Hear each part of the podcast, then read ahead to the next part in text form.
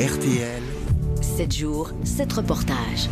Et 7 astuces pour réduire votre facture du quotidien RTL. Vous êtes chaque matin. Nous avons fait le, le tour de la maison depuis le début de la semaine. Ce matin, on s'intéresse à la voiture. On évoquait hier la réduction de la vitesse à 110 km/h sur autoroute.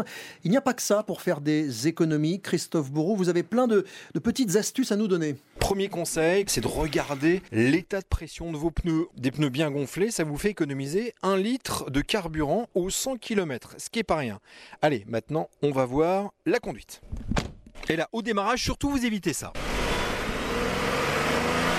Stop, ça sert à rien. Parce que si vous appuyez sur le champignon comme je viens de le faire, dès le premier kilomètre en ville, c'est une surconsommation de 45%. Donc zen, on anticipe aussi, là par exemple, je vois un feu rouge, eh bien, je relâche la pédale d'accélérateur et je ne consomme plus rien. Autre astuce, vous montez très vite les rapports. Première, deuxième, troisième, quatrième. Même à faible vitesse, là je suis à 42 km heure.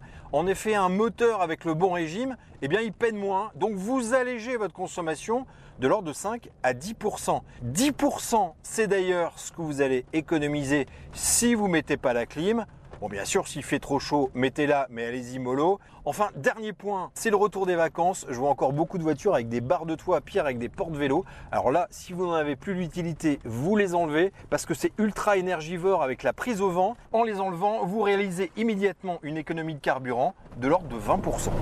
RTL. 7 jours, 7 reportages. Les très bons conseils de Christophe Bourreau.